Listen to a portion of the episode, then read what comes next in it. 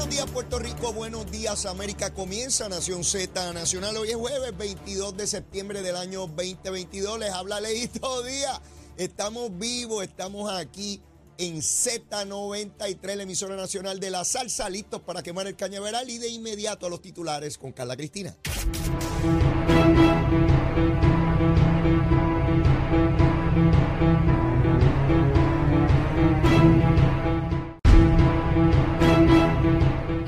El 64% de los clientes cuenta con el servicio de agua potable y a tan solo el 38% de los abonados se les ha restablecido la energía eléctrica, mientras el comisionado del negociado para el manejo de emergencias y administración de desastres, Nino Correa, informó que ya suman 12 las comunidades que se mantienen aisladas luego del azote del huracán Fiona. Además, el departamento de Educación confirmó ayer en la noche el reinicio de clases hoy jueves en más de 80 planteles alrededor de la isla y otra parte.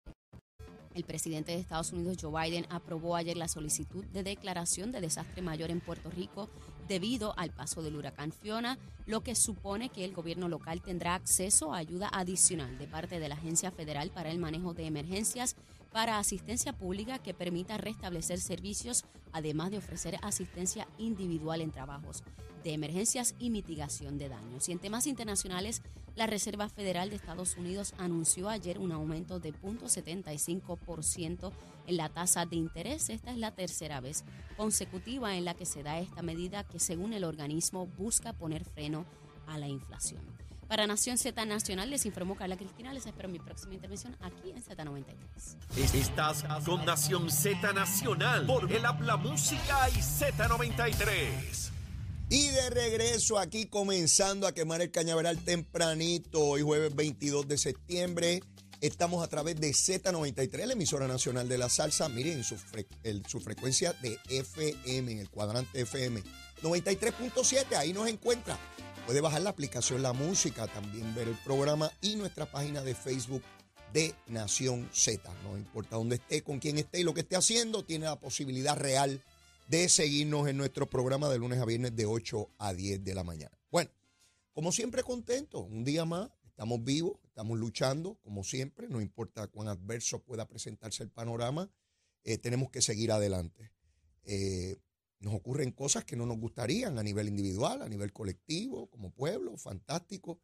Eh, algunas por obra de la naturaleza, como es el caso de Fiona en Puerto Rico, y otras productos del ser humano, como ocurre pues por allá en, en esa guerra entre Rusia y Ucrania, que más tarde voy a hablarles un poquito de eso y lo que está o- ocurriendo. Así que en distintas latitudes de este planeta, pues se suceden cosas que el ser humano a través de la historia de la humanidad ha tenido que enfrentar y superar.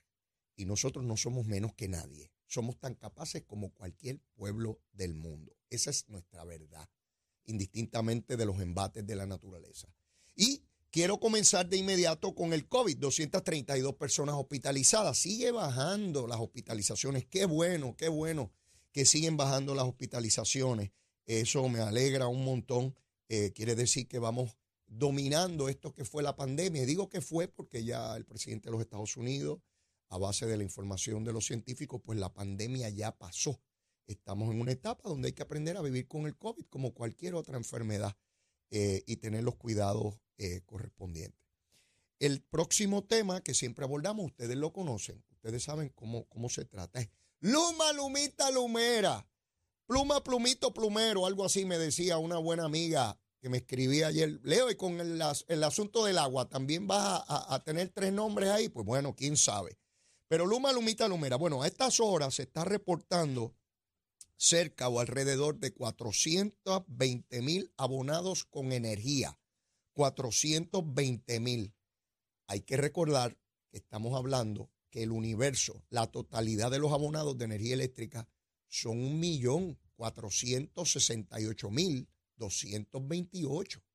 Quiere decir que la inmensa mayoría todavía, todavía no tienen energía eléctrica. Solamente 420 mil. Hay un mundo todavía que caminar ahí y eso es lo que eh, queremos ver por dónde andamos. Hay algo que veo y que no me gusta. Se los tengo que decir, como las voy a cantar como las veo. empiezo a ver entre Luma y la Autoridad de Energía Eléctrica, no, que fuiste tú, no, que eres tú, no, que, que, eres tú, no, no, no, tú eres.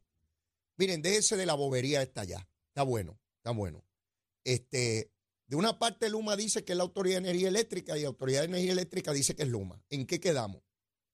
Este, en las conferencias de prensa que ha realizado el gobierno, yo he visto a personal de Luma y he visto a José Colón y, ambos han dicho eh, que, están en coordinación y en conversaciones. Así que yo no sé eh, a qué atribuirle en el día de hoy en distintos medios se señala que Luma dice que es culpa de la Autoridad de Energía Eléctrica la Autoridad de Energía Eléctrica dice que es que es Luma, que son unos cables que hay que conectar. Y Luma dice que no, que es que, que faltan que una generatrices necesitamos conocer la información con certeza. Esto es serio. Y yo entiendo que los funcionarios lo conocen. Es sencillo, es elemental que convoquen a una conferencia de prensa y se enfrenten a Puerto Rico y que le digan exactamente cuál es la situación. Acabamos de pasar un huracán. Le voy a pedir a producción si pueden eh, conseguir al ex representante Pedro Julio Pelle Santiago, porque quiero saber cómo está esa zona eh, donde él eh, representó y probablemente él ya nos está escuchando, así que atento a la llamada, porque quiero tener esa, esa, esa conversación con él. Así que voy a estar durante el, el, transcurso del programa llamando a distintos funcionarios públicos para que me den la información de, de, de dónde estamos, ¿verdad? Eh, espero tener al, representante Che Pérez a las ocho y media de la mañana, a la senadora Nixa Morán a las ocho y cuarenta y cinco, al alcalde de San Juan, espero tenerlo con nosotros a las nueve eh, de la mañana. No sé si producción, eh, Carla, si, si, tiene, no, no, no lo tenemos. así que estamos ante la siguiente situación. ¿Dónde tenemos energía? ¿Dónde no tenemos agua son las interrogantes mayores. En el caso de, del agua, todavía tenemos a la, eh, bueno, no la mayoría, ya estamos cerca del 70% de los abonados de Autoridad Acueducto y Alcantarillado con el suministro de agua. Eh, ¿Qué ha ocurrido? Hay plantas que no tienen energía y han tenido que recurrir a generadores. A las 9 de la mañana yo quiero eh, hablar con el alcalde de San Juan porque él ha tenido que procurar alquilar generadores para plantas en el área de San Juan. ¿Por qué no habían plantas en el área de San Juan? Eso para mí es inexplicable. Lo tengo que decir así, sencillito, es inexplicable. Porque todas las instalaciones de la Autoridad de Acueducto y Alcantarillado deberían tener eh, los generadores listo. Yo puedo entender que eh, se falle una u otra, pero, pero, pero nada, lo vamos a discutir a las nueve con el señor alcalde de San Juan. Tenemos ya en línea al ex representante Pedro Julio Pelle Santiago. Eh, Pelle, saludo, ¿cómo estás? Bien, bien, buenos días Leo y buenos días al pueblo de Puerto Rico que siempre está en sintonía con, tu programa. Eh, Pelle, te quise eh, entrevistar y gracias por acceder porque quiero saber cómo está ese litoral de, de Baja. Todos sabemos el impacto que, naturalmente recibe ese municipio por el río, cómo eh, se desplazan familias, cómo lo pierden todo. En el huracán María, pues supimos cómo con la marejada ciclónica llegó el agua hasta el área de, de, Levittown y, todo lo que allí ocurrió. En esta ocasión, ¿cómo, cómo ha transcurrido el evento, Pelle?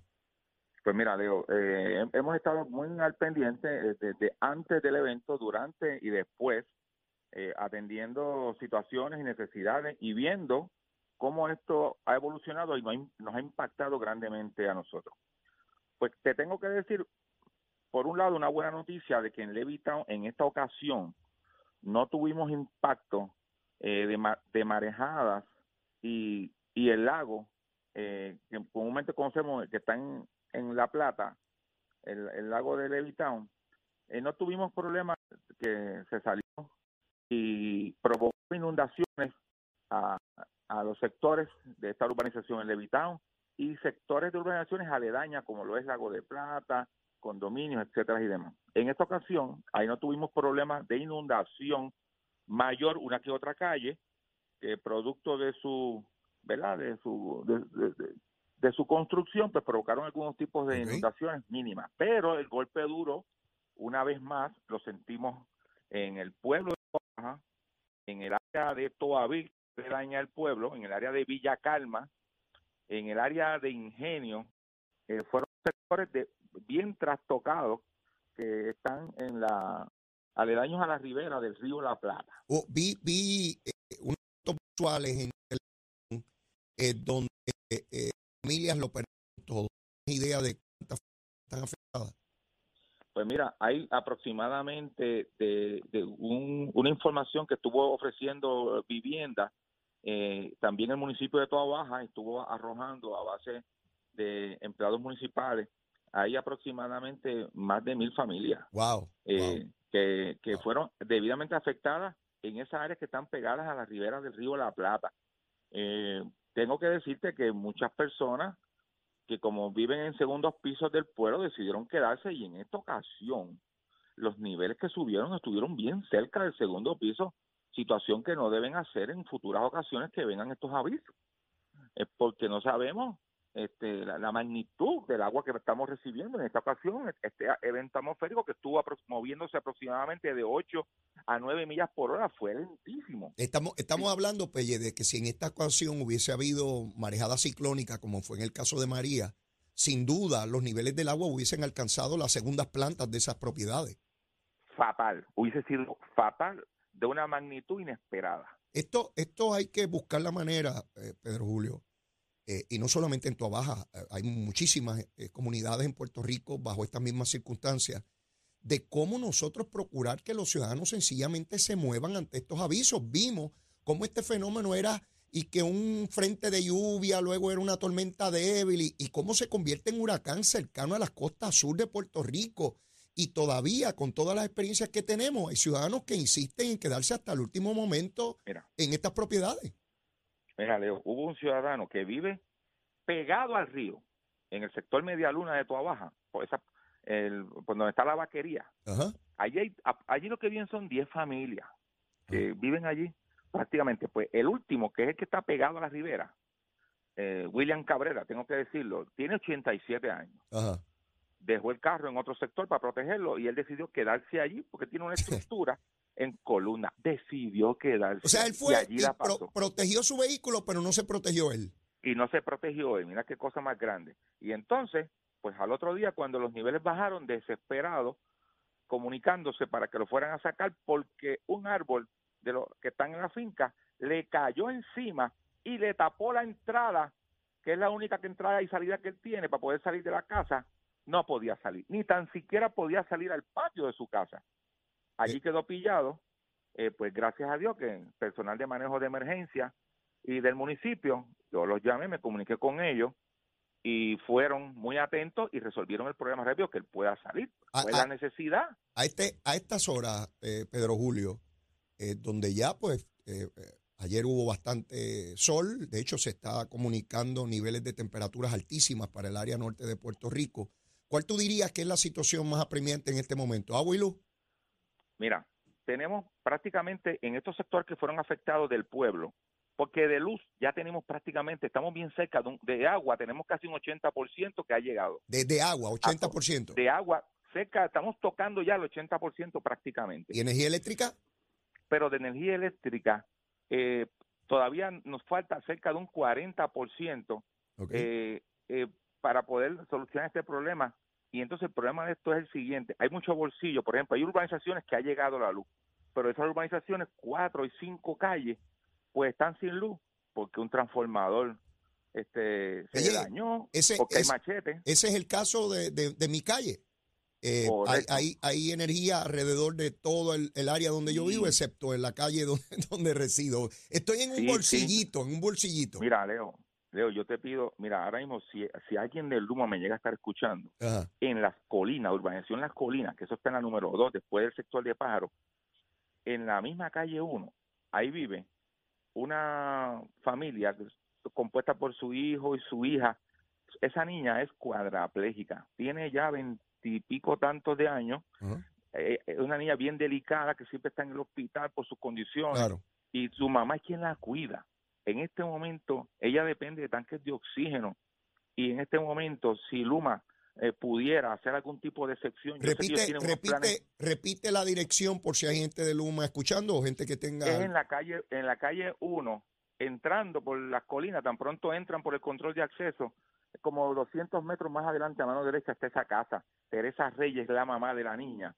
Una niña retirada del gobierno que, que, que sirvió tantos años para bien y entonces siempre ha estado el cuidado de su niña yo digo su niña tú sabes porque Sí, es su claro, bebé, es- claro, es, su rey, es su reinita como ella le dice su reinita claro. y entonces eh, hay cinco calles, pero particularmente esa en primera instancia, si la pudieran ayudar, que eso debe ser algún machete, alguna situación menor. Claro. Y como ella, hay algunos sectores que en toda baja están así prácticamente. Eh, Eh. Lo cierto es que, mira, pero te tengo que decir algo, Leo, Sí, y una cosa y la otra. A nosotros Fortaleza nos visitó en el pueblo la señora Cari Pierluisi eh, con su equipo de trabajo de Fortaleza vinieron y trajeron suministro, agua al pueblo de Toda Baja y hicieron acto de presencia en un tiempo récord. Yo nunca había visto esto y yo llevo más de cerca de 40 años trabajando al servicio eh, del pueblo de Puerto Rico, específicamente en Toda Baja, más de 25 años. Yo nunca he visto un servicio con la rapidez que lo hicieron. O sea, eso demuestra la sensibilidad que tuvieron y vinieron aquí a Toa Baja directamente a trabajar rápido Muy los bien. camiones de bomberos, los Muy bien. asignaron para limpiar todo el fango, comenzaron ya a limpiar el casco urbano, eso es importante, que ese fango no se seque ni en las calles ni en las casas que se metió. cómo no. Y, Gracias, y se está dando ese servicio. gracias, gracias, Pedro Julio. Gracias por la Oye, información. siempre Quería, orden. quería saber de primera mano, te agradezco mucho eh, lo que estaba ocurriendo. eh, Mucho por hacer, pero se está trabajando. Lo Y sé. es- qué bueno, qué bueno que denunciaste esta discrepancia entre Luna y Sí, autoridades sí, eh, que eh, se sienten insostenible, insostenible. que se sienten y resuelvan. Sí, seguro que sí. Muchas gracias a, a Pedro Julio. Tenemos que ir a una pausa y luego viene el representante Che Pérez. Llévatela, Chero. Soy Carla Cristina informando para Nación Z Nacional. En el tránsito continúa la congestión en las vías principales de la zona metro, como la autopista José Diego entre Tuabaja y Bayamón y más adelante en la zona de Puerto Nuevo, la carretera número 2 entre Xochipilli y Caparra, la 167 y la PR5 en la intersección con la carretera número 2 en Bayamón, la avenida Lomas Verdes entre la American Military Academy y la avenida Ramírez de Arellano, el expreso Valdoriotti de Castro, desde la avenida Sánchez Vilella hasta el área del aeropuerto y más adelante cerca de la entrada al túnel Minillas en Santurce, la autopista Luis Aferré entre Montelledre y Cupey y la 30 entre Juncos y Gurabo. Más adelante actualizo esta información para ustedes. Ahora pasamos con el informe del tiempo. El Servicio Nacional de Meteorología nos informa que para hoy se espera tiempo mayormente estable y temperaturas calientes. De hecho, un aviso de calor excesivo está en efecto debido a que hoy pudiéramos experimentar índices de calor de hasta 114 grados en áreas entre Tuabaja y Arecibo. Otras áreas costeras pudieran experimentar índices de calor entre los 102 y los 111 grados. Además, existe una probabilidad leve de aguaceros breves a través de sectores del este del país en horas de la mañana y aguaceros dispersos sobre el noroeste durante la tarde. Más adelante les comparto el pronóstico marítimo. Para Nación Z Nacional les informó Carla Cristina. Les espero mi próxima intervención aquí en Z93.